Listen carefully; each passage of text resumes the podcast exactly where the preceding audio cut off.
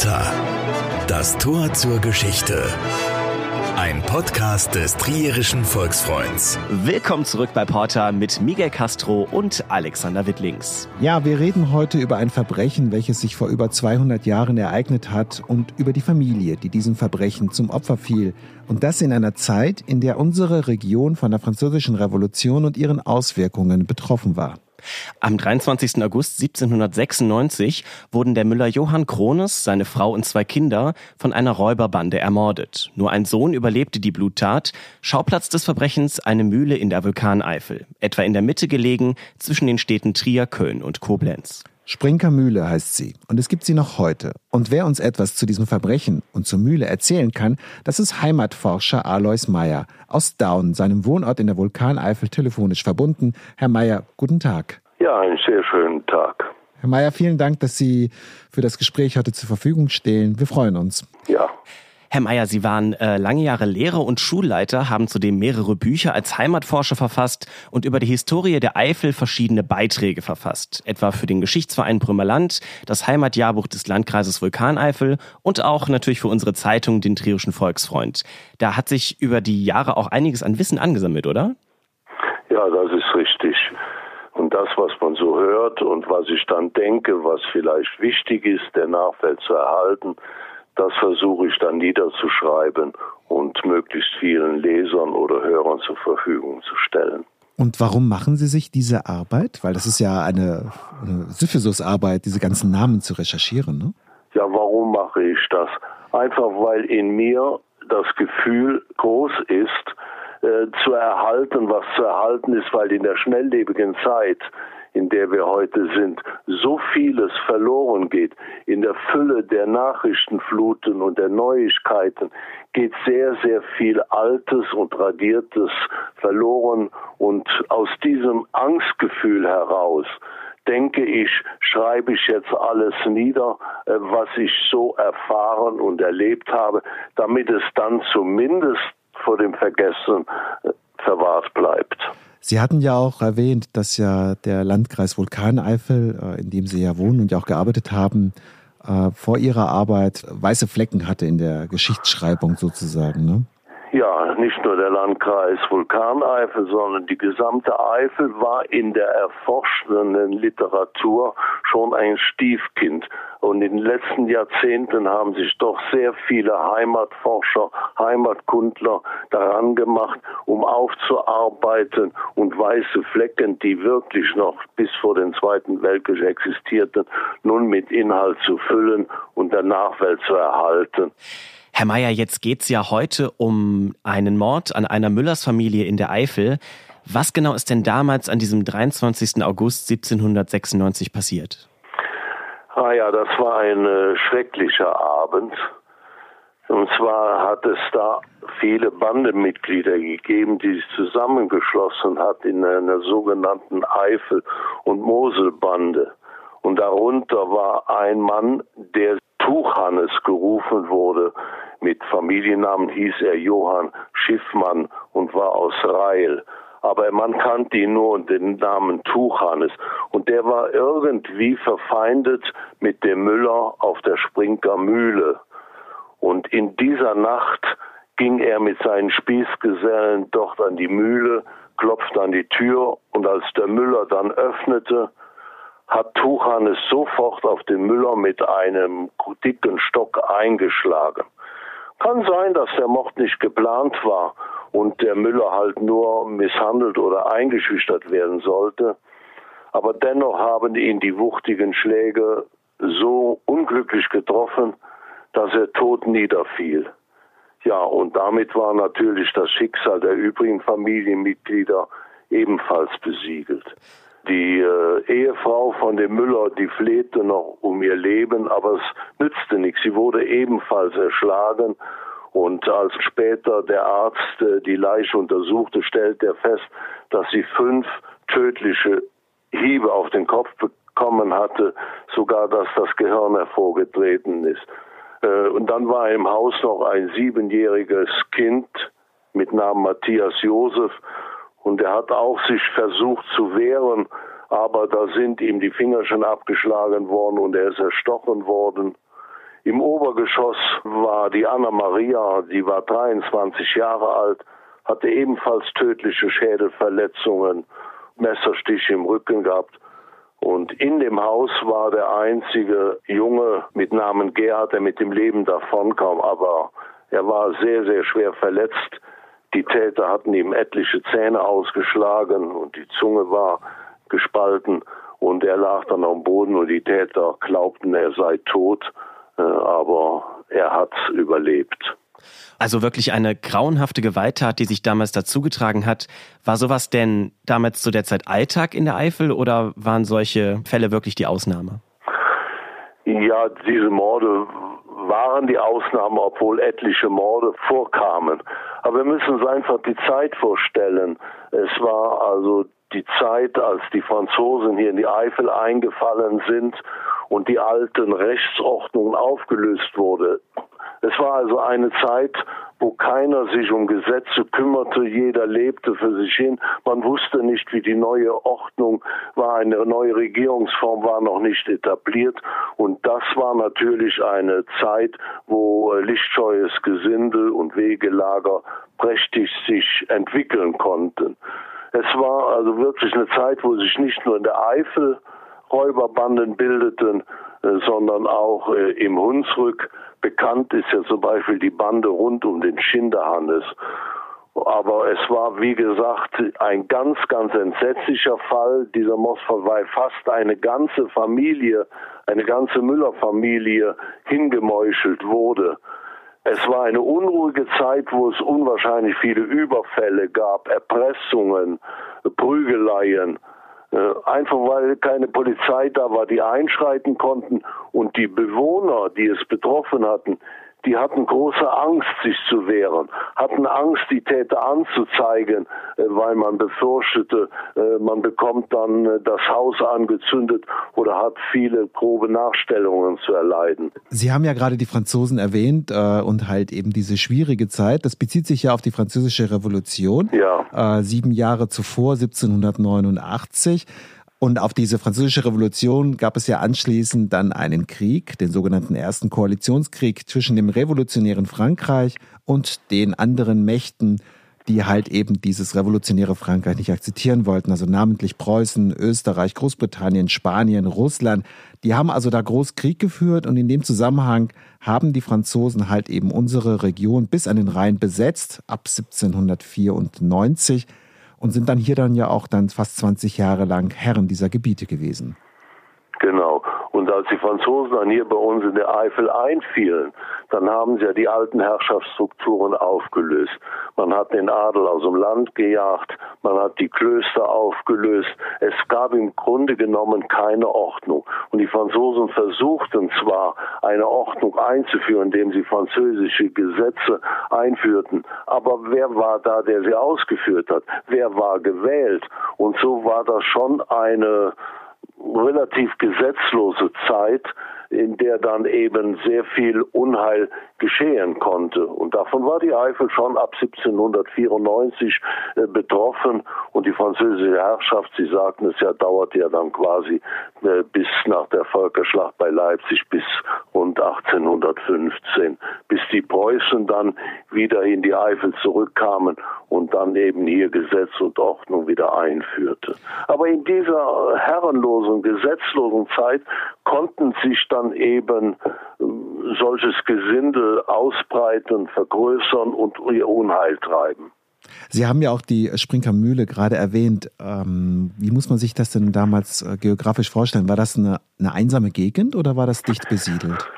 Genau, Sie erwähnten ja das Wort Sprinkermühle. Das Wörtchen Sprink kommt von dem Kloster Springiersbach, denen diese Mühle gehörte und das Kloster hat diese dann verpachtet.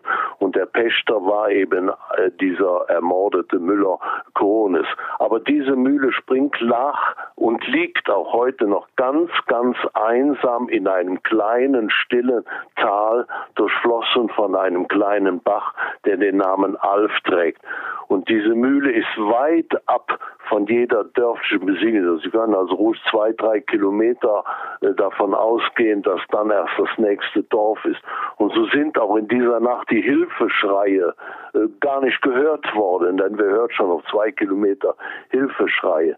Die Mühle war also ganz einsam gelegen und ist heute auch noch in diesem Tal, ist allerdings keine Mühle mehr, sondern ist mittlerweile als Mühle aufgelöst, ist an Privat verkauft worden und ist aber noch ein wunderschönes landschaftliches äh, Bild einer Mühle in diesem stillen Eifeltal. Jetzt hat ja einer der Söhne des Müllers schwer verletzt überlebt, aber trotzdem die Täter nicht angezeigt und auch vor Gericht nicht ausgesagt. Warum? Ja, das ist richtig. Zum einen äh, will ich nur noch kurz erwähnen, dass zwei Söhne äh, überlebt haben, wovon der älteste, der war an dieser Mordnacht gar nicht zu Hause, deswegen konnte er überleben. Aber dieser schwer verletzte Gerhard, äh, ja, warum hat er nicht angezeigt? Die Leute hatten panische Angst, aber er hat erst seine Aussage gemacht, als dann nach Jahren diese Moselbande nach und nach verhaftet wurde und vor Gericht gestellt wurde. Und als dann die Bewohner, nicht nur dieser Schwerverletzte, merkten, es kann im Moment uns persönlich keine Rachegelüste, keine bösen Schandtaten mehr vorkommen. Da hat man dann ausgesagt die einzelnen Verbrechen, die man wusste. Dieser äh, Junge, ja, der ist nachher aus der Mühle ausgewandert. Der hat also den Beruf des Müllers nicht mehr ergriffen. Er wurde Zimmermann, hat sich dann in dem Nachbarort Strohn verheiratet, bekam auch Kinder und ist dann mit 78 Jahren zwar schwer verletzt und wahrscheinlich psychisch auch stark angeknackst gestorben. Und Nachkommen dieser Krones-Familie, die leben heute noch weit verstreut im Landkreis Vulkaneifel. Und diese Räuberbande rund um diesen berüchtigten Tuchhannes, wie muss man sich das vorstellen? War das quasi organisierte Kriminalität oder? Ja, vielleicht nicht so, wie wir sie heute aus den Medien kennen aber sie war schon so organisiert, dass der Tuchhannes einer der Anführer war und die anderen Spießgesellen und Räuber und Wegelager, die sich regelmäßig mit ihm trafen und haben dann auch regelmäßig überlegt, wo können wir Überfälle machen, wen können wir pressen, wo können wir Pferde oder Kühe stehlen. Von daher traf man sich, man kannte sich, aber dass man nun wie eine geschlossene Bande zusammenhielt, wie wir das heute aus den Medien kennen, war wohl nicht so. Jeder lebte schon in seinem Dorf und war auch bekannt im Dorf, dass er kein guter Mensch gewesen ist. Aber äh, die Bande trieb ihr Unwesen, sind nachher auch teilweise verhaftet worden sind auch in Koblenz vors Gericht gestellt worden und sind auch durch einen Prozess, der 1799 in Koblenz stattfand, fast alle zum Tode verurteilt worden. Die Todesurteile wurden auch in Koblenz auf dem Clemensplatz vollstreckt. Äh, sie sind alle geköpft worden. Und der Tuchhannes, dieser Anführer dieser Bande, erhielt ebenfalls die Todesstrafe aber in Abwesenheit, denn er war noch flüchtig. Er hat sich im Lothringischen verborgen, ist aber dann verraten worden. Und dann ist der Wittlicher Polizeihauptmann Saal hingereist ins Lothringische, hat ihn verhaftet, hat ihn nach Koblenz geschafft und 1802 wurde das Todesurteil verkündet und er ist ebenfalls mit der Guillotine geköpft worden. Ja, und mit dessen Tod war die Eifelboselbande endgültig zerschlagen und danach hat man nichts mehr von ihr gehört. Und wie viel später war das nach der Tat? Also wie lange hat es quasi gebraucht, dass Recht und Ordnung in der Region wieder halbwegs funktioniert haben?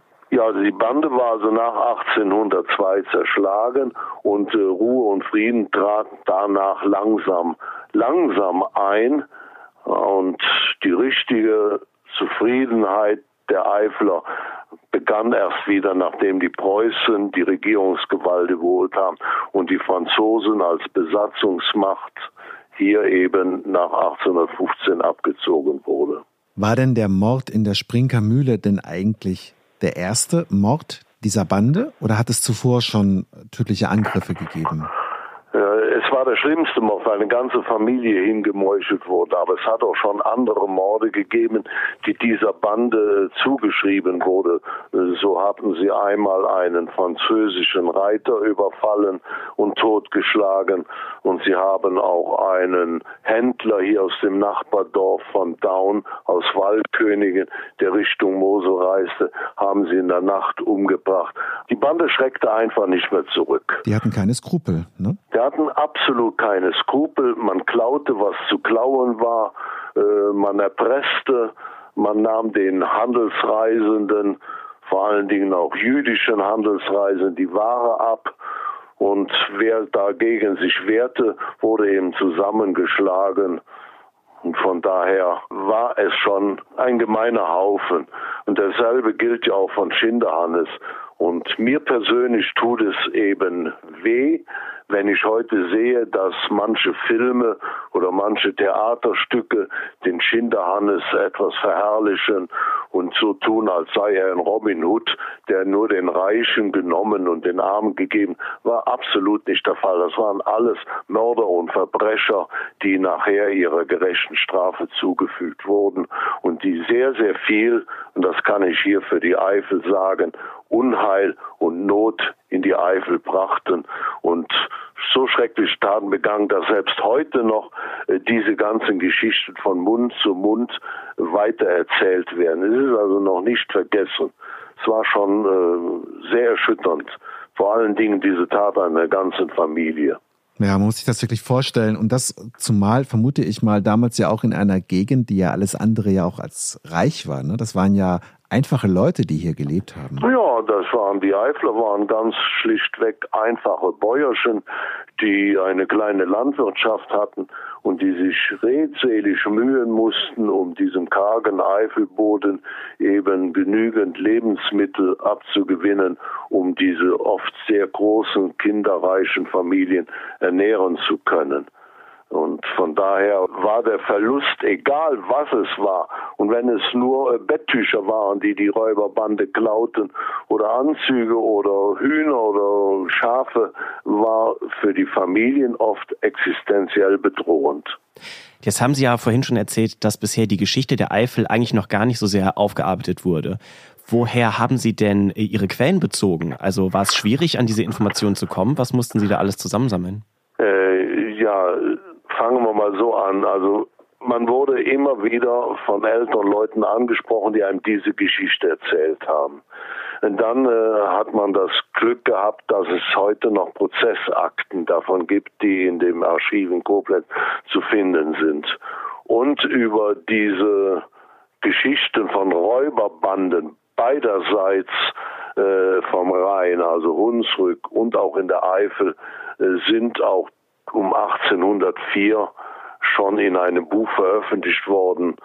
Ein Johann Nikolaus Becker hat ein Buch herausgegeben über solche Räuberbanden. Und wenn man dann eben heute die Möglichkeiten hat, in den Archiven zu forschen, stößt man auf sehr viele Details und auf sehr viele Taten, die egal von wem begangen wurden. Zum Glück hat man heute die Möglichkeiten, auch durchs Internet in Archive hineinzukommen und zu forschen. Aber wie gesagt, diese Geschichte von der Sprinker Mühle, die wurde von Generation zu Generation weitererzählt. Der erste Kontakt, den ich damit hatte, war aus Erzählungen von älteren Leuten. Was weiß man denn eigentlich von dieser Familie Krones, also biografiemäßig? Ja, was man davon weiß, er war Pächter dieser Sprinker Mühle, war ein fleißiger Müller, hatte eine kinderreiche Familie und ist eben, weil er wohl als Müller etwas zu Wohlstand kam, Zielpunkt dieser Bande gewesen, die ihn wohl bestehlen wollten, die ihn von der Mühle vertreiben wollten. Und er hat sich eben gewehrt und war deswegen möglicherweise der Anlass, ihn bei Nacht und Nebel hinzumorden. Wie sah denn sein Alltag aus, also als Müller? Wie muss man sich das denn vorstellen für einen Menschen von heute, der wir heute ja in den Supermarkt gehen und Brot kaufen und kommt alles aus der Maschine? Ja, ein Müller, das sagt der Name schon, malt Getreide der Bauern. Aber er macht das nicht von morgens bis abends ununterbrochen. Einmal, weil nicht immer genügend Wasser da ist, um eine Mühle zu treiben. Und zum anderen auch, weil nicht das ganze Jahr über Getreide geliefert wird. Und in der freien Zeit, wo die Mühle eben nicht betrieben wurde, er eben nicht Getreide zu Mehl malte, betrieb er auch eine Landwirtschaft. Er pflügte seine Felder, er säte, er erntete, er hatte auch äh, Vieh im Stall, was versorgt werden musste. Von daher war in dem Müller auch gleichzeitig äh, ein Landwirt zu sehen. Hat er denn auch Vergnügungen gehabt? Also gab es damals Theater? Kino gab es ja nicht. Das einzige Vergnügen, was sie wohl im Laufe eines Jahres hatten, war möglicherweise die Dorfkirmes war eventuell die Heirat eines Dorfgenossen, wo man sich traf. Und ansonsten hatte man nicht viel. Man stand morgens auf, wenn der erste Sonnenstrahl kam und ging abends, wenn die Sonne unterging, ins Bett. Und der Zwischenraum war eben nur mit Arbeit angefüllt. Es gab nicht viel zu feiern. Man hatte auch kaum Geld. Und in diesen unruhigen Zeiten vor 200 Jahren so gut wie überhaupt nicht. Der äh, Krones wie auch die anderen Bauern mussten sich schon bemühen, um die Familie satt zu bekommen und auch dann Geld zu erwirtschaften, womit die Pacht ans Kloster Springiersbach bezahlt werden konnte. Und es gab dann auch so gut wie keine Zuschüsse wie heute, wenn Naturkatastrophen sind, wenn die Ernte schlecht ausfällt. Es wurde keine Unterstützung, keine Sozialhilfe, nichts. Es war also schon äußerst mühselig, das Leben zu fristen. Sie haben ja zwei ja. Söhne erwähnt, die überlebt haben. Ja. Genau, ne? Einer, der gar nicht da war und der andere, der halt schwer verletzt überlebt hat. Ja, genau. Also der älteste Sohn nannte sich Johann Adam der war damals in dieser Mordnacht 25 Jahre alt, aber er war in der Mordnacht nicht zu Hause. Er war so im Nachbardorf bei Verwandten. Deswegen hat er überlebt. Das muss doch damals für den 25-jährigen Johann, der außerhalb der Mühle weilte, doch äh, ein ziemlicher Schock gewesen sein, zu erfahren, dass halt seine Geschwister und seine Eltern tot sind. Ne? Ja, das kann man sich ja äh, vorstellen, wenn man dann zurückkommt und sieht den Vater und die Mutter und seine ganzen Geschwister ermordet da liegen. Das ist schon fürchterlich. Das bleibt nicht in den Kleidern hängen, das geht in die Psyche ein. Da leidet man ganzes Leben darunter. Und haben denn die Dorfbewohner, Sie haben ja selber erwähnt, äh, die Bande hat äh, dieses, diese einsame Mühle überfallen. Haben denn sich denn nach dieser Tat denn die Dorfbewohner nicht zusammengerafft und halt diese Bande verfolgt? Sie haben selber schon gesagt, es gab eine Furcht. Ne? Nein, das hat man nicht. Man hat zwar geahnt und gemunkelt, das war dieser und das war jener und der Tuchanes war der Anführer dabei und auch vom Krinkhof der Bastian Nikolai war dabei und der Metzger Bruttisch war dabei. Die Namen hat man nun, aber wie wollen sie es beweisen? Und wenn, dann hat man eben den Mund gehalten und hat gesagt, wir spreche nicht darüber. Einfach aus der Angst, der könnte dann kommen, steckt dir Haus über dem Kopf an oder auf dem nächsten Wochenmarkt äh, wirst du zusammengeschlagen oder deine Kinder leiden darunter oder oder. Also schwieg man bis eben nach und nach die Polizei den einen und den anderen ergriff, verhaftete und da lockerte sich der Mund und dann sagten die Leute aus, äh, was sie wussten, was sie vermuteten. Und erst die Beweisaufnahme vor Gericht bewies dann letztendlich diese Mordtat und auch viele andere Verbrechen, Diebstähle, Erpressungen, dass man dann nachher zu dem Gerichtsurteil kam. Ist der Prozess denn auch äh, medial wahrgenommen worden? Also hat man darüber groß berichtet? Ja, also ich denke schon, dass das in den damaligen Zeitungen berichtet wurde, vor allen Dingen in der Stadt Koblenz, denn das waren öffentliche Hinrichtungen auf dem Clemensplatz in Koblenz. Da standen schon jede Menge Zuschauer da und haben sich auch gefreut über die Todesurteile, dass endlich diese Banden gefasst wurden und dann öffentlich hingerichtet wurde. Von daher war das mediale Interesse groß. Natürlich hat die Nachricht sich auch hier bis in die Eifel verbreitet.